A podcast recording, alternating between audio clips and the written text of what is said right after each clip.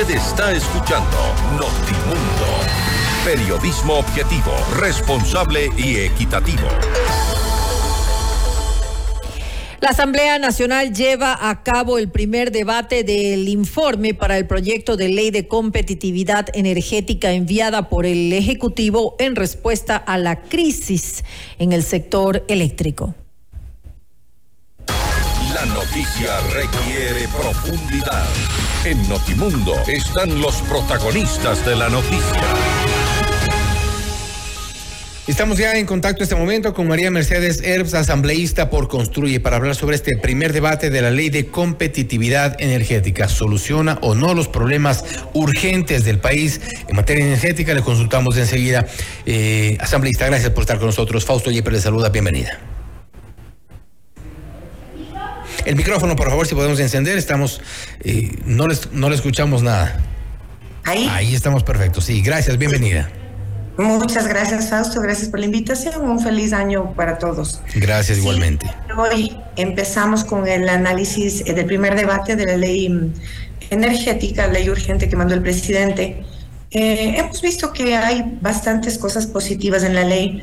Lastimosamente no vemos que va a ser una solución definitiva al problema de uh, del, del problema energético que existe el país, pero sí creemos que es un gran avance porque se está abriendo la posibilidad a la inversión privada en alianzas público-privadas, que es lo que necesitamos ahora. El Estado no tiene los recursos como para hacer esas inversiones. Durante seis años no se ha hecho inversión en el, en el eh, sistema energético del país y tampoco mantenimiento. Entonces sí es importante, es son varios avances que nos parecen interesantes y vamos a hacer lo posible por apoyar. ¿Cuáles son los avances que usted destacaría de la propuesta? Porque bueno, entendemos que esta vez ya regresa a la, a la, a la comisión, no obstante hay algunas observaciones que se han hecho desde varios, eh, desde varias de las bancadas, pero ¿cuáles son las que destacan desde Construye como un proyecto positivo? Bueno, la autogeneración y la autosustentación, asimismo eh, la posibilidad de que está ampliado a los distintos sectores, no solamente a, los, a la industria, que la idea es que había demasiada regulación, demasiado problema para que una industria se eh, monte un sistema de, generación eléctrica para autoabastecerse e incluso a veces tenían excedentes que podían ser entregados y pueden ser entregados al, al Estado para que así mismo los distribuya. Sin embargo, era terriblemente complicado, muy engorroso, había que pedir permisos eh, en muchos lugares, entonces tomaba cinco o seis años el, ese proceso.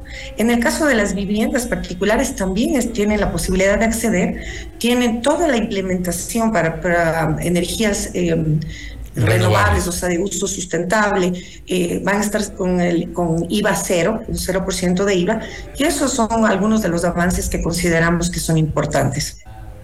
Ahora bien, este, eh, hay algunas observaciones también respecto de este eh, proyecto de ley y, una de las eh, principales tiene que ver con el caso del, del, parque termoeléctrico. No hay, y, ya hemos visto la experiencia que hemos tenido, la mala experiencia que hemos tenido con un parque obsoleto. ¿Será posible reactivarlo? ¿Es, ¿Es una opción? Bueno, eh, se ha dado apertura a todo tipo de, generación eléctrica, porque lastimosamente vemos que eh, más o menos hay una proyección que para el 2027 vamos a tener alrededor de 12 mil, 20 mil gigabytes, creo que es. La verdad es que yo no soy muy especialista en, los términos técnicos, pero digamos que ahorita hay un consumo de 28 mil vamos a tener, hay una proyección normal de aumento en el consumo, en la demanda de, recursos de alrededor de 38 mil, 40 mil, entonces siempre va a haber ese déficit. Y em, por supuesto, a quien se le está dando el incentivo es fundamentalmente a la generación eléctrica que sean energías renovables, energías que no contaminen, energías eólicas, energías solares, de otro tipo. Entonces, en ese sentido, creo que ha sido bastante importante también eh, hemos visto con uh, interés que han, tenido conversaciones incluso con algunos de los gobiernos autónomos que tenían, eh, el gobierno tiene ahorita valores por pagar a los gobiernos autónomos descentralizados. Los gobiernos autónomos descentralizados a su vez tienen valores por, eh, por pagar sobre ciertos recursos. Entonces, se había conversado de la posibilidad, ¿no es cierto?, de hacer una especie de cruce de cuentas, que nos parece interesante porque eso también va a permitir evitar el, la erogación de, efectivo y dar un poco de respiro en la liquidez, ¿no? No son reformas de largo plazo y tomando en cuenta eh, también la reflexión que hacen desde otras bancadas, por ejemplo, de la Revolución Ciudadana, ellos han sido claros señalando en que no es, esta no va a ser una solución a la crisis energética que vive el país, o no por lo menos a la crisis urgente que tiene y que tendrá seguramente los próximos meses. O sea, una, una solución definitiva, tampoco vemos que es una solución definitiva, si consideramos que es una solución eh, parcial, pero al menos vemos un avance, vemos, al menos vemos la intencionalidad. Hemos visto dos gobiernos que han pasado en los que no se ha hecho ni siquiera mantenimiento, pero ahora aún se ha pensado en hacer inversión. Entonces, pero consideramos que es importante porque... En el caso del mantenimiento y la inversión no requerían tampoco de una decisión de la Asamblea Nacional ni de un proyecto de ley. Eso básicamente era una política de Estado que no se la asumió. Em, sí, pero sin embargo creo que eh, la posibilidad actual de la del darle un impulso a lo que son las alianzas público-privadas, lastimosamente el Estado tenemos que estar conscientes del Estado no tiene recursos y no puede eh, dedicarse por el momento a hacer inversiones en ese sentido.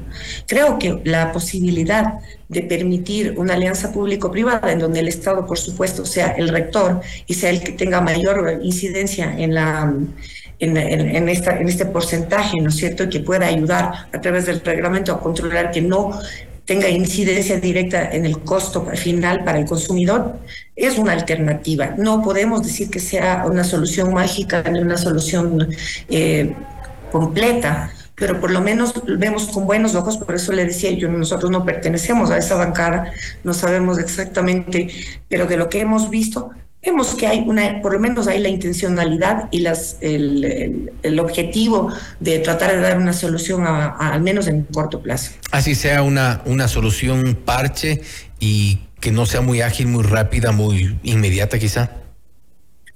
Bueno, eh, hay algunas que yo creo que se pueden poner a funcionar de manera más rápida que otras y eh, siempre ha habido la intencionalidad y hay algunos proyectos que han estado represados y que justamente no ha habido la decisión política de impulsarlos. sabemos que hay varias en diferentes provincias, varios eh, proyectos que eran justamente con inversión privada, pero siempre ha habido ese problema. En nuestro país hemos tenido un poco de recelo cuando hablamos de inversión privada, la gente piensa y al imaginario de la gente es la privatización y la gente eh, enseguida tiene un rechazo.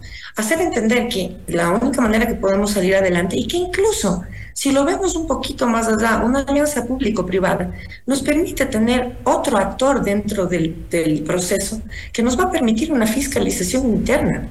no creo que deberíamos satanizar esas formas de, relación, ¿no cierto?, y de, inversión en el país, porque además, si es que le vamos, como yo digo, un poquito más allá, hilando un poco más fino, si tenemos un actor privado dentro de esto, ellos, por supuesto, van a estar pendientes de ver que haya eh, una auditoría permanente y que los recursos sean usados con mayor eficiencia. Pero no es tapar o, pagar la, ineficiencia del Estado. Eh, bueno, eh, lastimosamente nosotros hemos llevado adelante, hemos querido llevar adelante varios procesos de fiscalización y estamos haciéndolo con, los, con las, los anteriores, las anteriores administraciones, por supuesto. No, en ningún momento nosotros estamos levantándole la responsabilidad a quienes han sido indolentes en este proceso y que además no es algo que de la noche a la mañana se sabía y que había la posibilidad de ir preveyendo en el tiempo esta situación. No solamente por el estiaje, no solamente por el problema ahorita eh, de la emergencia, sino por la demanda creciente que existe. Entonces, entendiendo que hay proyectos y cosas en diferentes provincias que no se pueden llevar adelante porque CENEL no permite, las CENELes en diferentes provincias no da las autorizaciones porque la capacidad de generación no abastece la demanda que existe. Entonces, el mismo Estado deja de pierde, eh, deja de ganar porque su capacidad no le permite vender más a ciertos proyectos en donde necesitan más volumen, ¿no? Más. Desde construye finalmente, eh, asambleísta, ¿Hay alguna propuesta para la, eh, el informe? Se han hecho llegar varias, varias, eh, varias sugerencias directamente a la, a la, comisión. hemos visto con buenos ojos también, le, soy muy honesta, que dentro de la comisión hay la apertura para poder conversar, hay la apertura de, de diálogo, y así ha estado funcionando la Asamblea. Si bien es cierto que ha habido pequeños impases, creo que en la mayoría de las cosas hemos estado funcionando de una manera bastante más... Eh, consciente con las necesidades y con la realidad del país.